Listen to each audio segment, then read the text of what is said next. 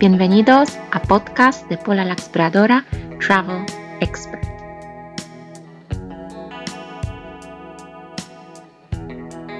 Como ya sabéis, aquí hablamos de viaje y también entrevistamos a viajeros y viajeras de todo el mundo.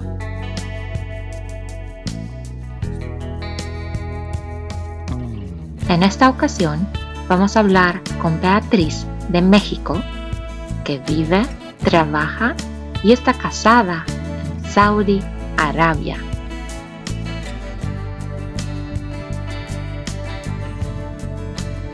Conozcan su historia y aprendan de esta cultura y tradiciones tan diferentes a las nuestras.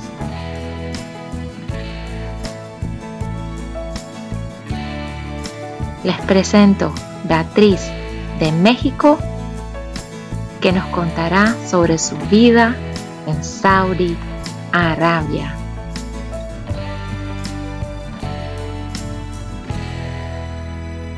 Hola, hola, ¿qué tal? Mucho gusto, ¿cómo estás? Hola. Bien, gracias. bien, pues todo bien. aquí, ¿Y tú qué aquí tal? todavía un poquito encerrados por el coronavirus, pero ya, ya cada vez con un poquito más de libertad también. Sí. Totalmente. Muchas gracias por, bueno, por contactarme, por querer ser parte de este proyecto, ¿eh? De contarnos tu historia. Sí, eh, bueno, yo te cuento, yo soy Pola y los que me siguen o los que vienen parte tuya, bueno, viajera, bloguero, y tengo esa sesión en vivo que empieza a convertirse también en un podcast, donde invito a viajeros, viajeras como tú, compartir sus historias siempre diferentes, impactantes, eh, interesantes, ¿no? Los viajeros de todo el mundo, o personas que están viven- viviendo en diferentes países, es increíble. Y, y con tu podcast, pues a- podcast van a tener acceso Sí. todo el tiempo. Totalmente, totalmente. Eh, bueno, nos gustaría saber desde el principio cómo llegaste a Bueno, Saudi Arabia. ¿Qué pasó? O sea, ¿cómo que llegaste a un mundo tan Ah, diferente? pues fue, fue un poco inesperado, ¿sabes? Porque em, pr- primero que nada eh, fui a Nueva York, estaba ya estudiando por un tiempo y, y pues no conozco un, un chico, ¿no? Y me caso. Perfecto. O sea, me caso en muy corto tiempo, la verdad. Ah, después de tres meses de haberlo conocido, eh, no, no de conocerlo, lo conocí seis meses, luego empezamos a salir, tres meses y luego nos casamos. Pero, y él es saudí, él es de Arabia Saudita. Wow. Yo te digo algo, no conocía nada de la cultura, nada, no tenía la más mínima idea de qué era Arabia Saudita, que, o sea, las diferencias entre los tipos de árabes, nada, nada, nada. O sea, básicamente yo imaginaba Sí. que era lo mismo que, ah, sí, Dubái, un árabe, ah, sí, Dubái, eso es todo lo que tenía en la cabeza. Total que nuestro plan era irnos a vivir a Canadá. Perfecto. Estuvimos un tiempo en Canadá, pero ya después de eso pasaron muchas cosas, los planes cambiaron, eh, nos íbamos a mover a Dubái porque teníamos ese sueño, ya sabes, de ir y, y trabajar por allá. Y, y nuevamente cuando estábamos en ese proceso, vuelven a cambiar los Sí. planes y me dice, ¿sabes qué? Te animas a irte a Arabia Saudita. Y, y bueno, cuando me dijo eso, yo me quedé como impactada, dije, no sé, no sé, no sé nada de Arabia Saudita, lo único que conozco es que pasan muchas cosas extrañas, ¿no? Que no estamos acostumbrados, que hay mucha restricción, que es un lugar como muy religioso, que es un lugar donde la mujer no tiene mucho voz ni voto. Entonces yo tenía muchas dudas, dije, no, no sé, no sé. Empecé a consultar con amigos y todos me decían, ¿sabes qué? Este, pues toma tus precauciones, pero pero, pero ten presente que va a ser muy diferente, ¿no? Y dije, bueno, ni modo, me arriesgo, pues ya estoy casada, ¿no? ¿Qué más? sí, sí. Total que nos vamos y así un día llego a Arabia Saudita. Desde que me casé, o sea, me casé y como al a menos de un año no, fue que nos mudamos a Arabia Saudita. Así es. A la primera ciudad a la que llegué.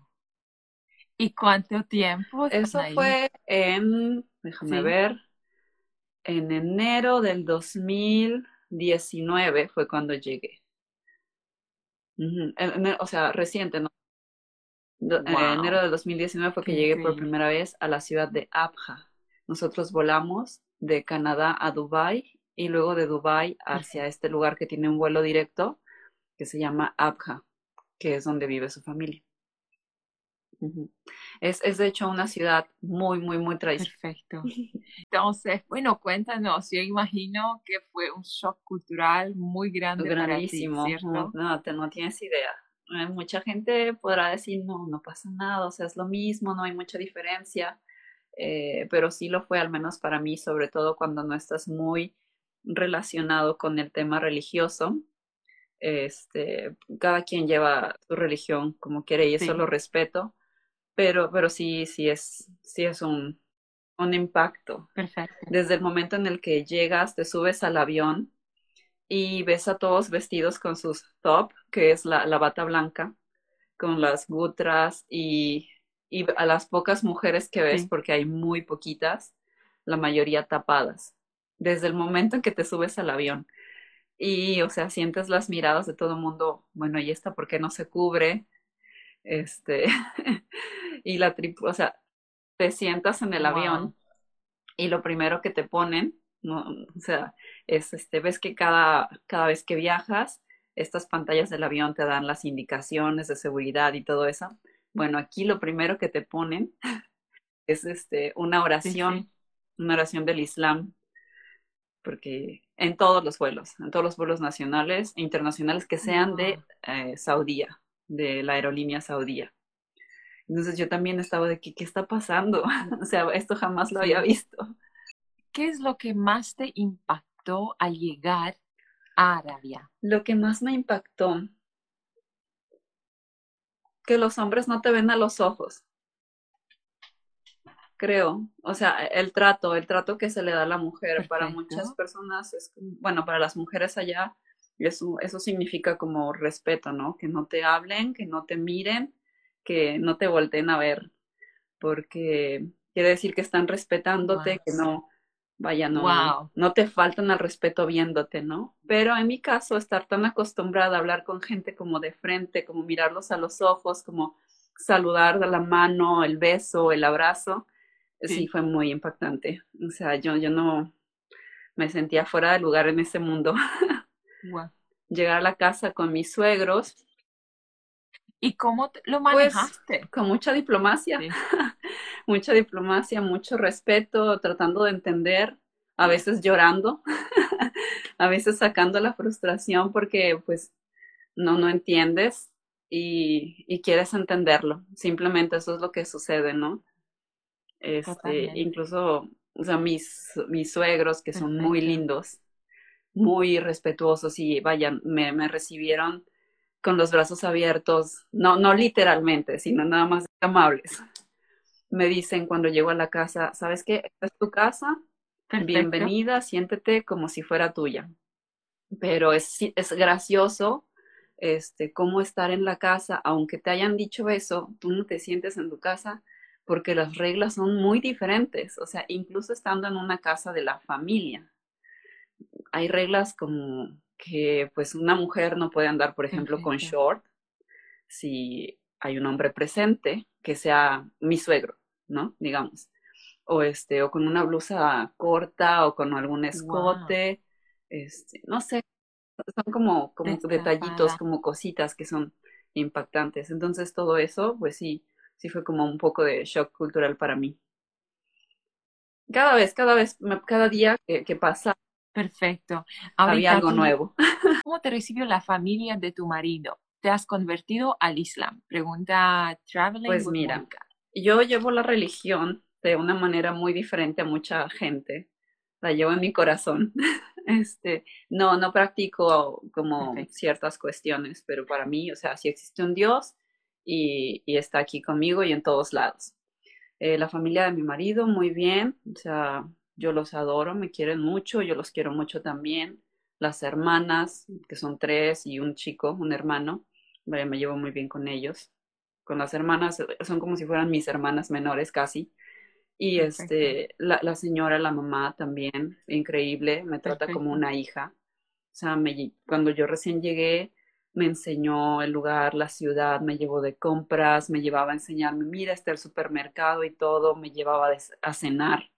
Luego me decía, ¿quieres salir? Vamos a tomar un café. Y me decía como a las 8 de la noche, para mí a las 8 de la noche eso es de que yo estoy en mi casa ya con pijama.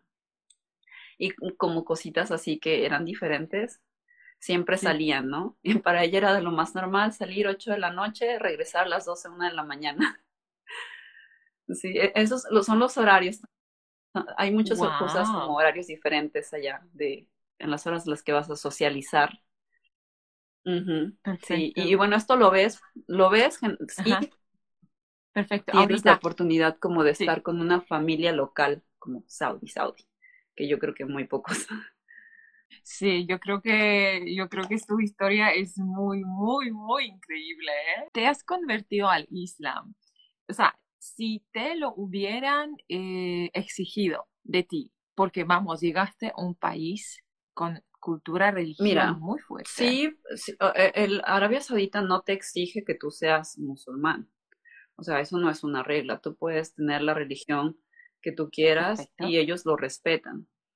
¿Hay una fuerte inclinación hacia el Islam? Sí la hay. Hay muchos, la mayoría sí son este, musulmanes pero no es algo que tengas que. No. Perfecto. De hecho, hay una pregunta que siempre me hace la gente. Ok. Y no te lo... Que lo exijan, no. La, O sea, preguntan mucho que si es necesario convertirte al Islam para casarte con alguien de allá de Arabia Saudita. Los hombres no necesariamente este, eh. deben de casarse con alguien de su misma religión. Eh, pueden casarse incluso con una cristiana, con una judía o con otra religión, pero lo que sí piden es como que tengas una fe, ¿sabes? Como que tú creas en algo, que sí creas en Dios, vaya. Eso. Perfecto, perfecto. Vamos, vamos. ¿Cómo es tu vestimenta estando allá? Eso es lo que también quería preguntarte. Bueno, vamos, tú te bajaste del avión, bueno, imagino única extranjera. ¿Tuviste tuviste que ataparte la, la cara? Cuando yo llegué iba vestida, según yo, cubierta, entonces iba con una blusa de manga larga negra, eh, con botones hasta acá arriba, y traía pantalón negro, pero unos leggings. Nada más, eso era lo que traía. Y ah, bueno, nací yo, yo era la única mujer vestida de esa forma. A partir de ahí, fíjate que mi suegra nunca me dijo como tienes que ponerte la valla, pero ¿sabes lo que hizo? me regaló a vallas, que un día estaba ella en su cuarto y me dice, pasa, pasa, y yo entro y estaba ella arreglando su closet y me empieza a enseñar, mira, aquí tengo esta, esta valla de este color, la valla es la, la túnica con la que te cubres, aquí tengo esta otra, o sea, me enseñó toda su colección. Y yo las vi y dije, están bonitas porque están muy bonitas, de diferentes colores y texturas. Y me dice, a ver, pruébatela, ¿te gusta? Y ya, pues yo obviamente como quería ver cómo se veía en mí, me la pongo y, y me veo en el espejo y yo, ay, pues se ve bien, ¿no? Con el, el, este, el estilo árabe. Y me dice, ay, a ver, ponte el hijab, que es la, la mascada con la que te cubres. Y yo bien ilusionada porque me sentía totalmente como en un cuento árabe y me dice, ¿te gusta? Yo te la regalo, te la regalo, tómala. ¿Te gusta esto? También te la regalo. Entonces, bueno, así fue lo que hizo ella, muy inteligente. Muy inteligente que es. Sí, totalmente. No, ya después cuando me invitaba a salir, este, me decía, si quieres tráete tu abaya, pero esa si quieres era como que, bueno, pues me la traigo, o sea, no me cuesta nada. Cuando iba con ella, normalmente sí me la ponía, y me ponía el hijab. Pero con mi marido, mm, él, o sea, él nunca me decía póntela, nunca. De hecho, muchas veces tuvimos como pequeños, este, pequeños, no, ¿cómo llamarle? No problemas, pero situaciones en las que íbamos a lugares y, y pues sí me llegaban a decir mujeres, eh, como que eso no es apropiado, aquí no puedes estar así, porque no llevaba una valla o las mujeres iban y le decían a las, a las personas de seguridad de que dile por favor que aquí tiene que ponerse a valla. Muchas ocasiones. y es que bueno, mi marido no, no le encanta mucho ese tema. Eh, él, piensa que, que pues no es necesario. Y, y pues, eh, ya sabes, las, las situaciones allá. Perfecto. Pero ahora, cuando tú, tú salías sola a caminar, digamos, no sé, a pasear por la ciudad, ¿tuviste que llevarla puesta o no? Em, mira, ir caminando solo, o más bien sola, es algo que pocas veces hace, ¿sabes? ¿Por qué? Porque hace un chorro de calor y normalmente no caminan allá. Todo es eh, andar en tu carro y llegas al punto en el que, quieres, te bajas y ya está. Entonces, este, no lo hacía mucho en alguna ocasión, como dos veces lo hice y que fui sola. Sí me puse la valla, ¿sabes por qué? Porque incluso aunque tú lleves tu abaya, como los hombres te ven diferente, o sea, si no te cubres el cabello, si no te cubres la cara, los hombres te ven como si nunca hubieran visto a una mujer. Entonces, se siente extraño. No están acostumbrados a ver a las mujeres sin cubrirse. Y, y de hecho, esas ocasiones que salí sola, o sea, los hombres luego me seguían en el carro y me empezaban a hablar. O sea, yo no entendía nada, ¿verdad? O sea, y yo los ignoraba completamente. Pero, y, o sea, imagínate que yo iba incluso empujando la carreola con mi bebé y todo, y los hombres saludándome y diciéndome, ¿quién sabe qué? Entonces es mejor ponerse la valla. No están acostumbrados. Perfecto. Totalmente, para no prestar tanta atención. ¿Qué te dijo tu familia cuando les dijiste que te ibas a vivir ahí? ¿Sueles ir a México con frecuencia? ¿Sueles ir a México con Pues, ¿qué me dijo mi familia? Estaban impactados también. no lo podían creer, que por qué. Ah, incluso mi padre pensó que, que mi marido era un espía y quién sabe qué tanto. que estaba bien entrenado. ya sabes, todas las historias que cuentan, ¿no? De que los árabes, la mayoría son mm, como eh, agentes y, y cosas así. Pero pues al final de cuentas vieron que, que, pues yo estaba muy decidida con mi decisión y que pues estaba bien y que estaba feliz con mi hija y todo. Entonces pues mi hermano fue el, mi hermano y mi hermana, o sea, desde un inicio me dijeron, ¿sabes qué? Pues nos da mucho gusto. Si estás tú feliz, nosotros estamos felices contigo. Y sí, sí, voy a México, voy a México. Eh, he ido yo creo que en el último año y medio, como tres veces o cuatro, ya no sé. sí, pero sí voy, ¿sabes? Porque porque ah. yo, o sea, quería ver a mis abuelos que ya están grandes y ya no sé cuánto tiempo van a durar, o sea, en este mundo. Y, quería que conocieran a mi hija, entonces pues sí, sí he ido. ¿Cómo a la vez del gimnasio? ¿Cómo es el ah, gimnasio? Ah, bueno, es que yo conté en otro en vivo con una chica que se llama Karen, eh, que tuve la semana pasada, que me pasó, bueno, los gimnasios allá, tú sabes, no sé si sepas, pero la mayoría de las cosas allá hay mucha separación, que le llaman segregación, ¿no? Entonces hay de mujeres y de hombres. Fui al gimnasio con mi suegra, de hecho, y con mis este, cuñadas, pero me llamaron la atención también porque mis leggings estaban muy pegados. Entonces, este, sí, a veces, o sea, en otra ocasión igual yo traía una blusita medio corta, como enseñando el ombligo, y también me dijeron que pues que eso no, que eso no.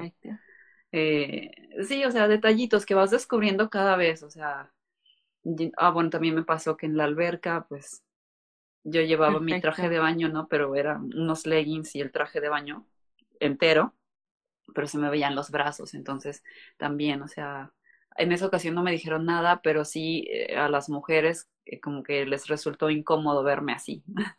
y yo también me sentía incómoda, es como una cuestión que te sientes incómodo, todo el mundo se siente incómodo. ¿En qué país vives ahora? Por ahorita estamos viviendo en Inglaterra, pero vamos a regresar ahorita en septiembre, a Arabia Saudita. ¿Estás emocionada? Ya, porque, ah. bueno, de alguna forma ya sabes que te va a esperar ahí, ¿cierto? Sí, pero también, ¿sabes? Estoy emocionada de ver el nuevo Saudi. Bueno, o sea, nuevo entre comillas, porque a partir del año pasado, como octubre, el gobierno saudí empezó a tener un poquito más de apertura con el mundo. Eh, por primera vez en la historia están aceptando turistas extranjeros que no sean solamente prensa, porque antes era solamente para la prensa y con permisos especiales, o que solo que fueras algún trabajo en específico con alguna empresa que te que fuera tu patrocinador. Perfecto. Entonces sí, sí quiero ir y ver qué es lo que, lo que ha cambiado. Saudi Arabia se abrió año pasado al turismo, ¿cierto? Están dando los permisos a los turistas, los hoteles ya reciben las parejas sin casamiento, pero ahora tú antes que fuiste, antes de ese periodo, ¿en qué visa te recibieron? Ah, bueno, a mí me tramitaron una visa de negocios. no sé si debo decir esto, ¿verdad? Entonces tú ya te casaste antes de venir a, mm. Saudi Arabia. Entonces, eh, ¿no se permite que los hombres se casen con mujeres? Sí se permite, pero es poco común. Y eh, es un proceso largo. Digamos, en nuestro caso, nosotros nos casamos en Nueva York. O sea, estamos casados por las leyes de Estados Unidos. Este, mi esposo tiene otras otra nacionalidad. Entonces, eh, básicamente está casado con la otra nacionalidad. La, nacionalidad de allá. Eh, empezamos el trámite, precisamente cuando fuimos, eh, recién llegamos, empezamos el trámite, pero hasta la fecha ha seguido. ¿Sabes por qué? Porque como que les ponen un poquito más de, no trabas, pero pues es como un tema burocrático, qué sé yo. Y, y bueno, pues como ahorita venimos para acá, eso está como que en stand-by. Sí se pueden casar, mm, la mayoría no se casan con extranjeras. ¿Por qué? Porque pierden muchos derechos. Digamos, eh, cuando se casan con extranjeras, eh, el gobierno no les da las ayudas. Hay veces que, no hay veces, el gobierno da apoyos económicos a las familias por la esposa y por los hijos. Obviamente si eres saudí, si no eres saudí, pues no tienes eso. Entonces, hay otro tipo de, ayudas que el gobierno da, pero tiene que ser la familia 100% del país. Entonces, si no se casan con alguien de allá del país, pierden muchos beneficios. Entonces, por eso no lo hacen. Sí, entiendo. Perfecto, entiendo. Ahorita, mm, dime una cosa, bueno, cuando ya estuviste ahí viviendo, ¿qué es lo que más te gustó en ese país, en esa cultura? Lo que más me gustó la comida. La comida es, yo creo que, eh, lo más increíble. La, eh, la gente también, o sea, independientemente de que eh, este, pues sean muy diferentes en la forma de pensar eh, en cuanto a la religión, es una gente muy cálida también. O sea, es una gente muy derecha, de muchos valores, respetuosa también. Y al menos en el caso de las personas que hasta la fecha he conocido, siempre se han mostrado como muy dispuestas a ayudar eh, ayudarme a entender su cultura, a mostrarme, a, que yo me sienta como bienvenida e incluida. Entonces, bueno, eso lo agradezco. Sí, o sea, son, son muy cálidos. Súper. Las mujeres, que dice, los hombres casi no conviven, entonces no te puedo decir. ¿Qué estado de México eres? El próximo año estaré visitando tu país. La Ciudad de México, pero viví en muchos lados. Y yo me creo jarocha porque allí estudié la mayor parte del bachillerato y de la universidad. Entonces, mm, soy, es de Veracruz. Jarocho es la persona que es originaria de Veracruz. Ajá, Veracruz.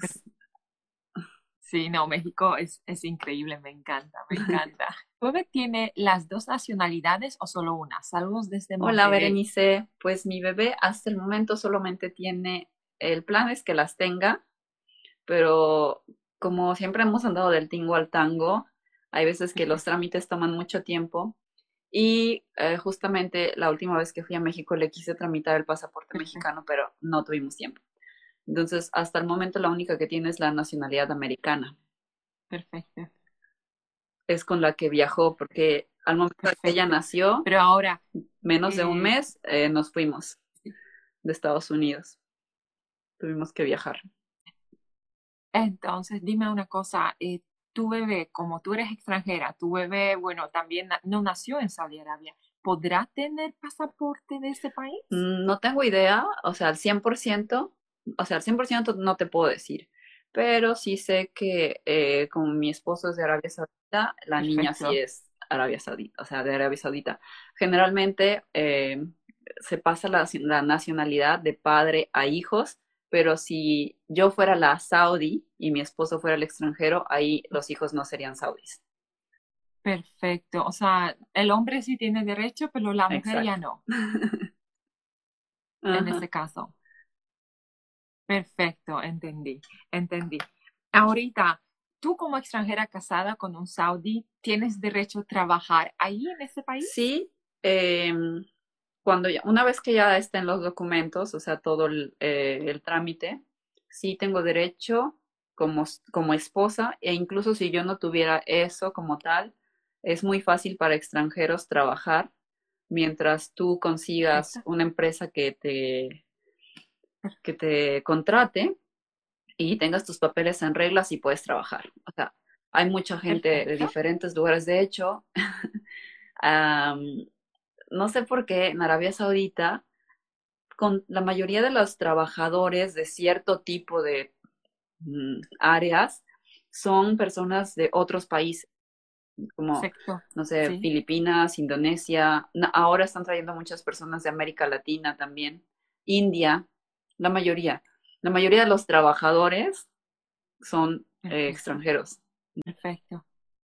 Bueno, es como mano de obra, ¿cierto? Eh, sí, puestos como, por ejemplo, no sé, en la cocina o cosas de seguridad o enfermeras o este, también dentistas. Hay muchos dentistas que están, se, se contratan de países foráneos países también como Egipto, como Jordania, como Oman, Yemen, o sea, todos los países alrededor eh, traen, traen mano de obra, sí, mano de obra. Perfecto. ¿Tienes contactos mexicanos en Arabia? Pues ¿Tienes amigas mexicanas? Hasta el momento, amigas, amigas, no. Sé por ahí de ahí algunas personas mexicanas que, este, que sí están allá.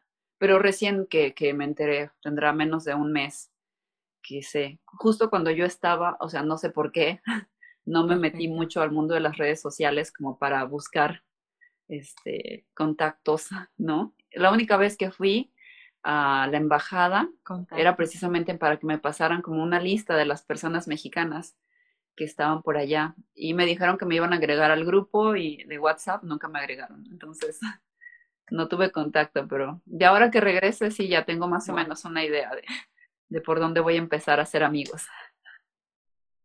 Perfecto, perfecto. Y ahorita dime una cosa, bueno, en el sector, digamos, si vas a un shopping mall grande, a unos lugares bien públicos con mucha gente, ¿se ven muchas mujeres trabajando? Muchas mujeres trabajando. Antes, fíjate, hace como unos siete años, cinco años, para nada había mujeres, ninguna. O sea, Mm, has visto como este tipo de islitas, mostradores que venden como cositas en medio de los pasillos. Ahora tienen muchas chicas vendiendo perfumes o joyería, cualquier cosa. Pero antes nada, o sea, las tiendas igual de ropa, zapatos, a menos que fueran exclusivamente de mujeres. O sea, eh, si la tienda es como, no sé, ropa de bebé, una mujer. Si es como ropa interior, una mujer. Pero si tú quieres entrar a comprar, no sé, tal vez una tienda que es exclusivamente de hombres, pocas mujeres entran y normalmente no tienen a una vendedora mujer. Si me dices la ropa interior, no sé, belleza. Ahora sí, antes no tanto, antes no, no pasaba, casi no había. Era como mal visto que la mujer trabajara, de hecho, como en ese tipo de cosas. Wow. Y ahora dime una cosa, bueno, tú eh, eres muy pelo muy largo, negro, ¿cierto? Ahorita cuando tú pones una, ¿cómo se llaman las? El hijab ¿Te ven como extranjera? Oh, pues si me lo pongo, la gente eh, piensa que soy una, una árabe, si no hablo. Me han llegado a hablar en árabe, sí, pero pues ya después de que me hablan, yo así de pongo mi cara de what, que no entiendo nada, ya. Eso es lo que yo pensé, porque tú tienes características que yo diría, sí que podría ser una mujer de ahí, porque tienes pelo muy negro, largo, ¿no? Eh, entonces, las mujeres ahí tienen características un poquito parecidas. Por eso me pregunté si cuando andabas tú con cubierta, digamos, nada más el cabello, pero cara descubierta, si te veían como, si te veían como extranjero, que te veían como una persona local. Sí, mira, cuando, cuando voy con la, o sea, con mi abaya como cerrada y el hijab, totalmente yo paso como una árabe de Arabia Saudita. Cuando voy sin la valla, enseguida saben que yo no soy árabe porque ninguna mujer anda por allá sin navalla. O sea, tal vez una de cien. Y, y tal vez creo que me estoy quedando corta con ese, ese número.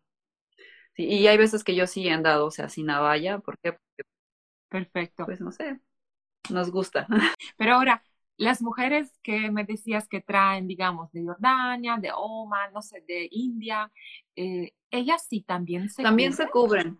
Las que trabajan sector Sí, público. sí, se tienen que cubrir. Digamos, hay las enfermeras, eh, dependiendo de los hospitales, les exigen que se cubran el cabello. Tienen como una, no sé, una cosita como, imagínate la de las monjas, blanca. Entonces se cubren aquí esta parte así, blanco. Y en los centros comerciales, igual, Perfecto. la mayoría tienen, o sea, a veces hasta su niqab, que es el único con, con lo que solamente ves, es con los ojos. Y hay pocas que, que sí se dejan ver la cara. Pero Sí. pocas, o sea, en las ciudades donde más ves chicas como mostrando su cara es en la capital, Riyadh, y en Jeddah. Más en Jeddah, porque Jeddah es como conocido como la ciudad más abierta, o sea, más open mind. En otros lugares es rarísimo, rarísimo. Dicen aquí, te pareces mucho a una conocida yemení. Ah, pues, está muy guapa. Siempre me dicen que parezco, me han dicho que parezco Muy del guapa, Líbano, de Palestina, de la India, de Yemen ahora. Sí, siempre me han dicho que, que soy como estilo árabe, egipcia, qué sé yo.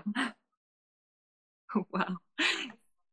Sí, por eso te preguntaba. Y sabes que quiero preguntarte una cosa. Digamos, las mujeres en Saudi Arabia se cubren mucho, se cubren mucho todo cuerpo completo.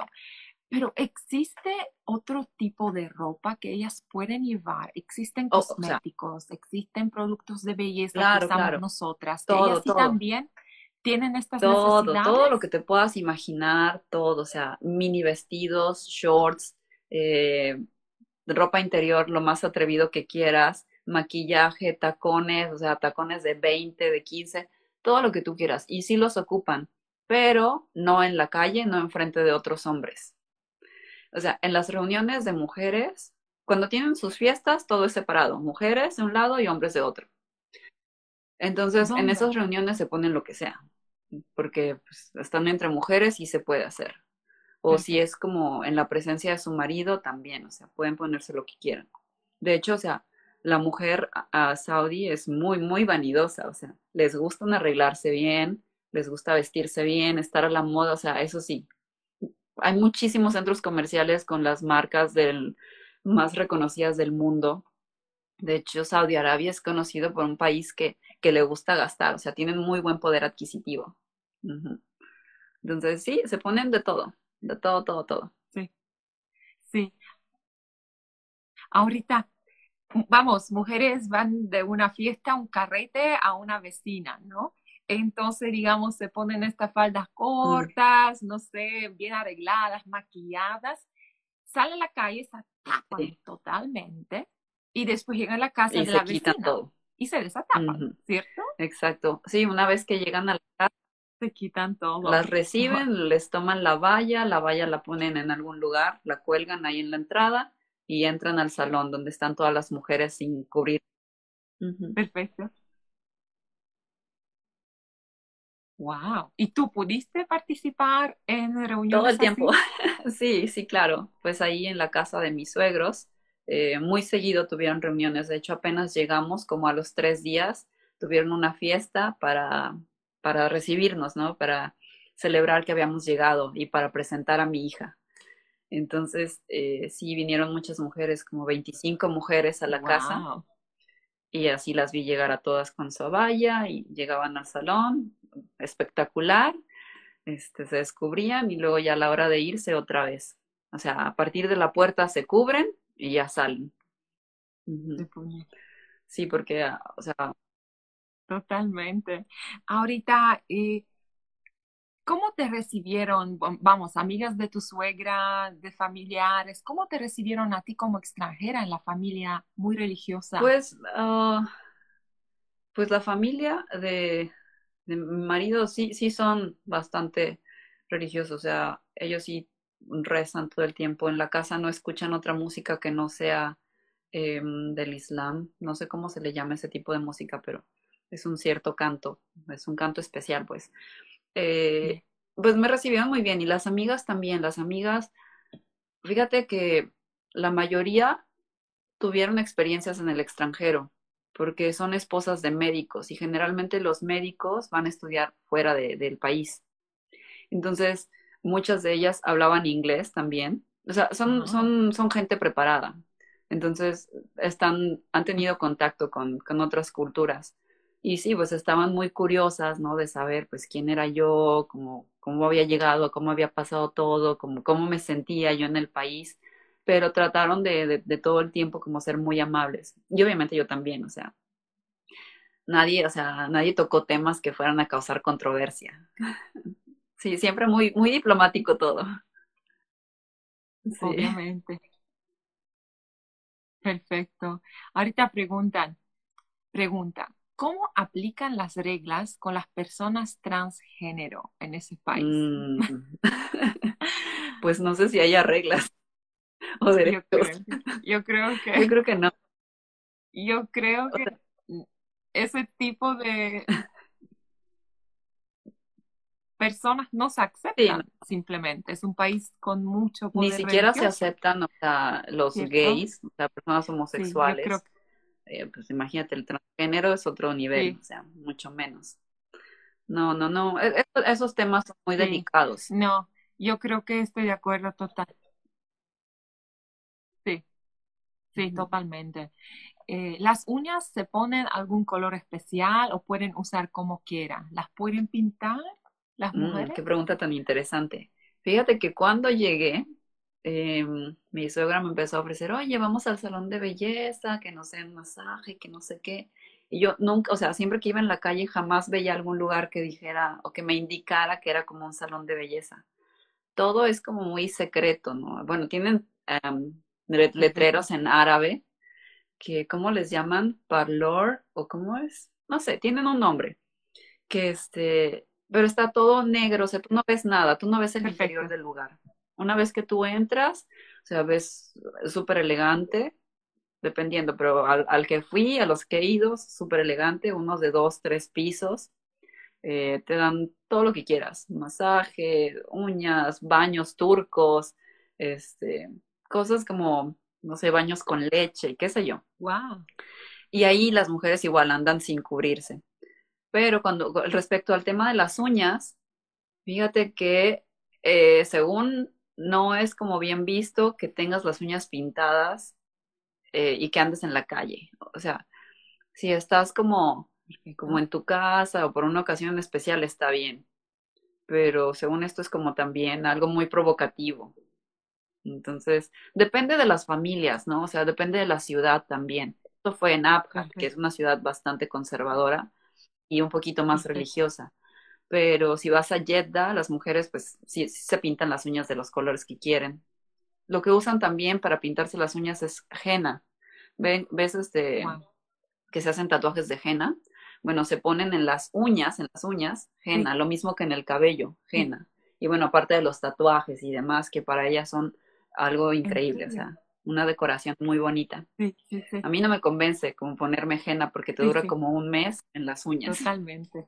Cuando van a regresar ahora a Saudi Arabia, ¿ustedes van a casarse ahí en la forma tradicional? Mm, pues mira, no, o sea, aunque quisiéramos casarnos de la forma tradicional, mucha gente no iría. ¿Por qué? Porque yo no soy saudí. ¿Por qué? Entonces, o sea, empezando por ahí, eso ya no es tradicional. Y o sea, sí, sí tenemos pensado hacerlo y de hecho, o sea, igual mi suegra, ella estaba diciéndonos de que, ay, tienen que hacer una fiesta aquí, celebrar la boda y que no sé cuánto. Y yo, pues sí, encantada. Y yo, yo más que feliz, ¿no? Fiestas. Pero em, e, eso era como el pequeño detalle que, pues sí, van a ir, pero los que no tengan como muy, muy dentro de su corazón y de su cabeza que, que no está bien, porque para algunas personas eso no está bien. Ahora, cuando vas a, ya estuviste en ese mundo de Saudi Arabia, ahora vas a regresar, eh, ¿qué es lo que extrañabas más, lo que echabas de menos del mundo tan diferente al nuestro? Estando allá, o sea, ¿qué es lo que extraño más estando por allá? La libertad que tiene, caray. O sea, Sí, sí. Mira, no, no hay mucha diferencia entre las cosas que puedes obtener allá, como entre compras, comida, diversión, o sea, te diviertes, sí, pero pues Sí. habiendo vivido 30 años, menos de 30 años de mi vida de este lado del mundo, este, donde la cultura pues es, digámosle, ah, no sé, no tan restrictiva, sí, no tan restrictiva, donde Abierta. puedes usar lo que te antoje, donde puedes ponerte lo que sea y pues sí, te echarán piropos, pero pues de ahí no pasa, ¿no? Eh, eso es lo que yo extrañaba, o sea, la libertad de escuchar la música que yo quisiera, o de comer juntos, hombres y mujeres. O sea, porque a veces incluso dentro de la misma casa, entre la misma familia, no está permitido comer hombres y mujeres juntos. Entonces, eso, eso sí me causó a mí mucho impacto. Eh, la- las personas que están allá viviendo, extranjeras, pero que no tienen contacto con una familia saudí, saudí, saudí, se pierden de esto porque pues, no, no, no lo tienen. No existe. La mayoría, aunque sean musulmanes o de países árabes, Perfecto. no tienen esas costumbres. El Arabia Saudita tiene otras cosas Perfecto. diferentes. Ahorita, cuando estabas viviendo ahí, ¿pudiste conocer el país? ¿Pudieron ustedes viajar por el Sí, país? viajamos mucho, fíjate, porque, pues para empezar, el trabajo de mi esposo está en otra ciudad diferente a donde están los padres. Entonces, eh, es bien gracioso, su trabajo es de que tres, cuatro días a la semana, entonces los demás días pues íbamos y veníamos. Íbamos ya sea a Jeddah o a Riyadh, o íbamos a Jumbo, o íbamos a otro lugar que se llama eh, Suda, que pertenece como una región de Asir, que es donde están las montañas. Entonces sí, sí conocimos, bueno, yo conocí, él conoce ya todo eso. Sí, Sí, sí, y, y ves todo, o sea, la diferencia entre la gente. Y ahorita, eh, justamente lo que hablamos al principio, que Saudi Arabia se abrió año pasado para turismo, pero tú estuviste ahí antes del, permiso, entonces ustedes cuando viajaban pudieron sin problema, eh, bueno, alojarse en un hotel, ¿no tuviste problemas con eso? Mm, pues la primera vez que viajamos eh, por carretera, mi esposo sí tenía un poco de miedo porque hay muchos, la mayoría de las carreteras tienen muchos controles de seguridad con militares que detienen al que se les antoje. O sea, no sé, de repente creen que tú tienes, no sé, algo. Wow. Entonces te pueden parar y te revisan. O te hacen preguntas o te piden los papeles del carro, por cualquier cosa, o sea, lo que, lo que se les antoje. Entonces, este, sí tenía él un poco de miedo, pero si tú vas cubierta con tu niqab y todo eso, como que en automático ellos respetan más, porque consideran que pues es una persona más religiosa. Y para evitarnos problemas fue lo que hicimos. No debería decirlo tal vez, pero... Sí, y sabes que Sí, al momento, sí. al momento de los hoteles que dices, también era lo mismo. Cuando prim- por primera vez quisimos eh, parar en un hotel, eh, otros amigos, amigos de, de mi esposo, que habíamos conocido en Nueva York, eh, nos ayudaron a buscar hoteles como los dueños del hotel, amigos que tienen, o sea, hoteles y eso, para que no nos pusieran trabas. Pero sí, siempre te piden tu pasaporte. O sea, tú no puedes hacer una reserva. O sea, sí la puedes hacer, pero una vez que llegas al hotel tienes que enseñar tu pasaporte. Sí. Perfecto. Y ahí cuando ya, o sea, sin contacto, sin enchufe, digamos, de amigos de tu esposo, no sería tan fácil hacer check-in a un hotel cuando tú sí eres extranjera y él es saudí. Pues, En, digamos, época hace un dos años atrás. mm, pues mira, también eso, eso es chistoso. No te puedo contestar como completamente qué pasa, este, porque te soy honesta, nunca me paré en la recepción para yo hacer el trámite, jamás. O sea, tú nunca ves a una mujer haciendo un trámite para hacer check-in en un hotel. La mayoría, la mayoría del tiempo siempre es el hombre. ¿Cómo funciona esto? Llegábamos a un lugar, me quedaba en el carro con mi hija y mi esposo se bajaba para ir a hablar al hotel con el gerente o con el de recepción y preguntar lo que fuera que tuviera que preguntar, que si tenía cuartos, que si no había problema, o sea, qué sé yo. Pero yo nunca me bajé. O sea, son como cosas que, que, que tienes esa experiencia así en el momento, ¿no? Y que pues a mí también me parecía como muy raro, porque yo siempre era de que yo voy y yo hago todo. Totalmente. Sí. Supongo que las cosas ahorita ya están cambiando. Sí. Wow. sí. Sí, sí, sí, totalmente. Por eso, cuando ya estás ahí, vamos, te voy a invitar otra vez y me vas a contar si el país alguna forma se preparó para recibir eh, mochileros, viajeros solitarios como yo, porque eso me da mucha curiosidad. Porque yo creo que en la época cuando tú estuviste, no era posible, o sea, no era posible viajar solo con backpack, ¿no? Con mochila por Saudi Arabia. Mira, hay lugares a los que es difícil, incluso por el idioma, o sea, y incluso para los mismos saudis es difícil llegar a algunas áreas porque son como muy territoriales, ¿sabes? Hay tribus en Arabia Saudita que, o sea, unas no se llevan con las otras y así, ¿no? Perfecto. Entonces, o sea, tienes que como que saber como bien bien a dónde te vas a meter, ¿no? Eso te lo digo para como las, las zonas muy remotas muy alejadas de las grandes ciudades. ¿Cómo se ha ido preparando? Eh, pues el, el, príncipe y el rey han estado dando sus, um, ¿cómo se llama? En, en, sus discursos que pues quieren esto, quieren llevar Saudi Arabia como a otro nivel, como abrirse al mundo, como eh, invitar a la gente. De hecho, tienen como el plan este de abrir uh, Disneylandia en el 2022. Ajá, el, el, Disneylandia más nuevo y más grande del mundo, que va la montaña rusa más grande del mundo. Entonces, como están tratando de hacerle entender a la gente que en algún punto, o sea, sea como sea, van a llegar turistas de todos lados y tienen que aceptarlos y tienen que respetarlos. Mientras también los turistas respeten la cultura y la religión y, o sea, las tradiciones. Porque, pues, obviamente que si, si te pones con tus o sea, faltas de respeto, pues no va a haber tolerancia. Pero, este, para viajar sola, Sí. No sé, o sea, no sé qué tan fácil vaya a ser, fíjate. O sea, al menos yo creo que sí tendrías que tener el contacto como alguna agencia o persona que, que pueda como ver por ti en caso de que algo suceda, ¿sabes? La bebé la tienen que traer cubierta o con algún vestimenta especial. Porque la bebé es muy chiquitita. Sí, la bebé es chiquita, no, fíjate, ella puede andar como sea. Hasta que tienen como aproximadamente 10, 12 años es cuando las empiezan a cubrir un poco, dependiendo también de la de qué tan conservadora es la familia.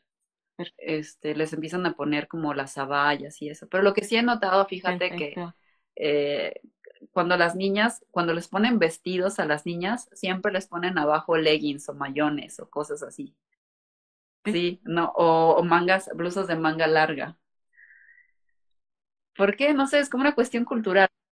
Pero hace mucho calor. Pues sí, pero, o sea, es como parte de su cultura, están acostumbrados así. O sea, y por eso es que también uno hasta se siente mal tan solo de enseñar, no sé, los tobillos. o sea, es, es una cuestión cultural. O sea, yo veía de repente, sí. veía, vi a mi hija como, pues con un vestidito, ¿no? Cortito, enseñando la pierna, el chamorrito, pero es una bebé. Yo pensaba, Dios mío, la han de ver como que yo estoy exhibiendo a mi hija. Sí. Pero pues es, no sé. Wow. Sí. Eh, ¿Cómo te llevas tú? ¿Cómo que podrás alguna forma desarrollarte profesionalmente, crecer profesionalmente en un país así? Sí se puede. ¿Se van a quedar más tiempo Mira, ahí? No sé cuánto tiempo, pero pues sí tenemos planes de trabajo allá. Este, de hecho, desde antes de venirnos, eh, se empezó algo, empezamos con un negocio por allá y pues eso es lo que nos tiene atados también al país.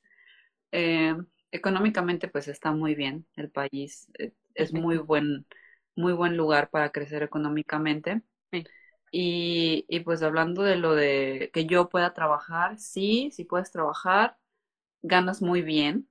O sea, ¿qué te puedo decir? Como lo mínimo que puedes ganar son como Sí. 10 mil, 20 mil reales, que en pesos mexicanos, a ver, déjame te hago la cuenta, son como unos 10 mil, 10 mil reales son como 50 mil pesos. O en Ok, dólares. en dólares son como 1.500 dólares, lo En menos que puedes ganar, algo así. 2.000 dólares. Sí, como unos dos, 2.000 dólares más o menos al mes. Y eso de Sí. que vas y no haces nada. O sea, te contrata una Perfecto, empresa y tú vas y cumples tu horario. Ya está. Como dentista, que pues yo soy dentista. ¿Alguna vez de manera no intencional rompiste las reglas? Sí, sí, pues ya también había contado una anécdota este, en el, en un, en un en vivo que fuimos a un centro comercial donde em, pues yo andaba como si nada con mi hija empujando la carriola y mi esposo y yo estaba tomando agua y de repente llega alguien de seguridad a decirme que, que pues yo estaba haciendo algo malo, que cómo podía hacerlo yo, pero ¿qué estoy haciendo? Me dices, que estás tomando agua y estamos en Ramadán. No sé si sabes, pero en el mes de Ramadán eh, nadie come. nadie come ni toma agua enfrente de otros. Y lo haces en tu casa, pues bueno, está bien. Pero, y yo lo hice pues sí, sin darme Ni cuenta. agua. Sí, así es. Wow, qué increíble. Sí, eso fue impactante. Wow. Cada vez me sorprendes con las cosas que nos dices. Y mira, mi, mi esposo es saudi y él lo sabía probablemente, o sea, Ahora, pero eh, pues también él no se fijó en eso porque pues yo dándole pecho a mi bebé, o sea, todo el tiempo me la pasaba tomando agua y yo creo que él pensó, ay, pues no le van a decir nada porque es extranjera, ¿no? Y pues sí, yo no llevaba ese día, yo no llevaba valla también. ya. que te digo, mi esposo hay veces que él me dice, no, no te pongas nada, no pasa nada. Y pues yo bien obediente, ¿no? Y de repente, pues sí, sí pasó. Perfecto. Perfecto. Ahorita, bueno, como Saudi Arabia se está viendo, abriendo al mundo, va a llegar muchas más mujeres, muchos más extranjeros buscar trabajo ahí. ¿Cuál- ca- ¿Qué son las recomendaciones de tu propia experiencia que les dirías tú? Pues mis recomendaciones serían que antes de ir, que lean lo más que puedan, que se informen acerca del país y de la cultura, eh, para que no, pues, no vayan a tener situaciones incómodas. Y si llegan a tener situaciones incómodas, pues que sepan que pues no pasa nada, o sea, ustedes también están aprendiendo, ellos están aprendiendo también. Es una cuestión que en algún punto va a tener que equilibrarse, ¿no? Y Perfecto. que este, que pues si empiezan a ganar bien, no se lo gasten en todos los centros comerciales que hay, porque hay un chorro.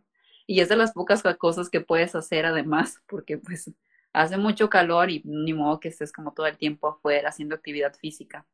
La mayor parte del tiempo es como, hace calor, ah, vamos a un centro comercial, porque pues tienen clima, ¿no? Y este, y pues sí, eso, esas serían como Sí, mis sí. sugerencias. Que disfruten de la comida, que es buenísima. Todo, la comida es increíble. Sí. Y ya en cuestiones de viajar, pues sí tienen que planear bien los viajes. Qué bueno. Y que encuentren a alguien que hable árabe, porque, o si pueden aprenderlo, pero está Sí. medio, medio en árabe. Pero ahorita, como el país se está abriendo, vamos, en- ya puede recibir turistas desde el año pasado, ¿qué crees que, cómo es el nivel de inglés, el nivel de español, no sé, del chino, de la gente que trabaja ahí, que son los tres idiomas más requeridos por el mundo, Mm. ¿no? ¿Es fácil viajar, comunicarse en inglés? En las principales ciudades sí es fácil, pero sí te encuentras, o sea, con tus barreras, ¿no? Del lenguaje de repente. Eh, pocas veces me atreví yo a salir sola porque sabía que, eh, que pues iba a costar un poco de trabajo. O sea, incluso pidiendo un Uber, por ejemplo. Una vez me fui nada más sola en Uber y, o sea, Perfecto. el señor pues no hablaba muy bien inglés, o sea, entiende como que a señas o no sé. Y aparte que no ven muy bien que tú pues le hables directamente. Y a veces hasta piensan que les coqueteas, ¿sabes? Sí, Sí, de hecho, una, una cosa chistosa, que cuando llegué a, por primera vez a Arabia Saudita, eh, el oficial de migración hasta me dio su número de teléfono. Y yo ni sabía, o sea, me puso dentro del pasaporte un papel y yo no, no, tenía ni idea de qué era eso. Pensé que era, pues, no sé, una anotación o algo. Salgo, ah, porque también para la migra, cuando pasas ese, ese puesto de, de control, hay una fila de hombres, fila de mujeres. Entonces mi esposo pasó de su lado y, este, y, y, llegó primero a recoger el equipaje. Cuando ya llegué con él y le enseñó, oye, mira, fíjate lo que tengo, lo que me dio el oficial, no sé qué diga aquí. me dice, ¿quién te dio esto? Y yo, ay, pues el oficial. Me dice, es un número de teléfono. sí. Qué bueno. Qué fuerte, qué fuerte. Mira, eh, Beatriz, quiero agradecerte muchísimo. Nos quedan 50 segundos. Eh, te agradecerte muchísimo por tu tiempo, eh, por contarnos todas esas increíbles aventuras que están pasando ahí. Y creo que aprendí muchísimo hoy de este país, ¿eh? porque sí lo tengo pendiente para... Muchas gracias y a ti, pues cualquier cosa ya estamos. En YouTube me puedes encontrar. Hello Mexicana y ahí sigo hablando de Medio Oriente todo el tiempo. Te mando un abrazo y un beso, Pola. Muchas gracias a ti. Saludos a todos. Muchas gracias a todos los que estaban viendo mi entrevista con Beatriz del blog Hello Mexicana. Ella vive, trabaja y está casada en Saudi Arabia. Nuestra entrevista fue muy, muy buena, interesante y si crees debe conocer a más personas, tus familiares, tus vecinos, por favor, compártaselo. Saudi Arabia es un país muy interesante para conocer y la forma que podemos conocerla es conocer personas como Beatriz que nos cuentan sobre cultura y tradiciones aquí. Les habla la Exploradora. Adiós.